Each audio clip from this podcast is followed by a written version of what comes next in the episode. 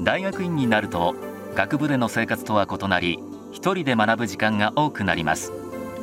こうした日頃の学習を支えてくれるのがセキュリティで管理された自習室や共同研究室。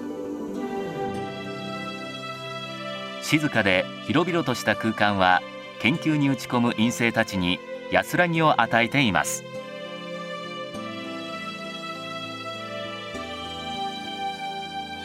博士後期課程になると個室スタイルの共同研究室が用意されておりここを拠点に研究に専念することができます。中でも充実しているのが図書館。220万冊の蔵書や2万2000種類の新聞雑誌をはじめマイクロフィルム CD ロムなどの資料も数多く所蔵しています。江戸文芸文庫やアフリカ文庫ケベック文庫といった特色あるコレクションもデータベース化することによりコンピュータで素早く検索することができます。データベース電子ジャーナル電子ブックといった電子図書館としての機能も充実しています。さらに自宅からでもほとんどのデータベース電子ジャーナルにアクセスすることができ無料で資料を手に入れることもできます。このほか本学に目的とする図書がない場合は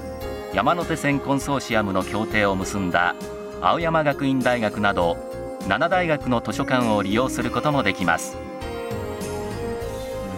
これらの施設を活用しそれぞれ自分の求める学問を追求することになります。一方明治大学には学術目的の実践英語に加え大使館や公的機関と連携した講座など研究家の垣根を越えた科目も用意されています。そのためいろいろな人と交流を深めることもできます。狭い学問の世界ににとどまらないでですね、まあ、社会との接点ですとか、まあ、あの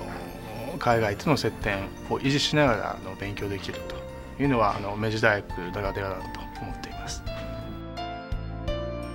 こうした日々を積み重ね研究の成果を論文という形でまとめることになります。指導教授によるマンツーマン形式の論文指導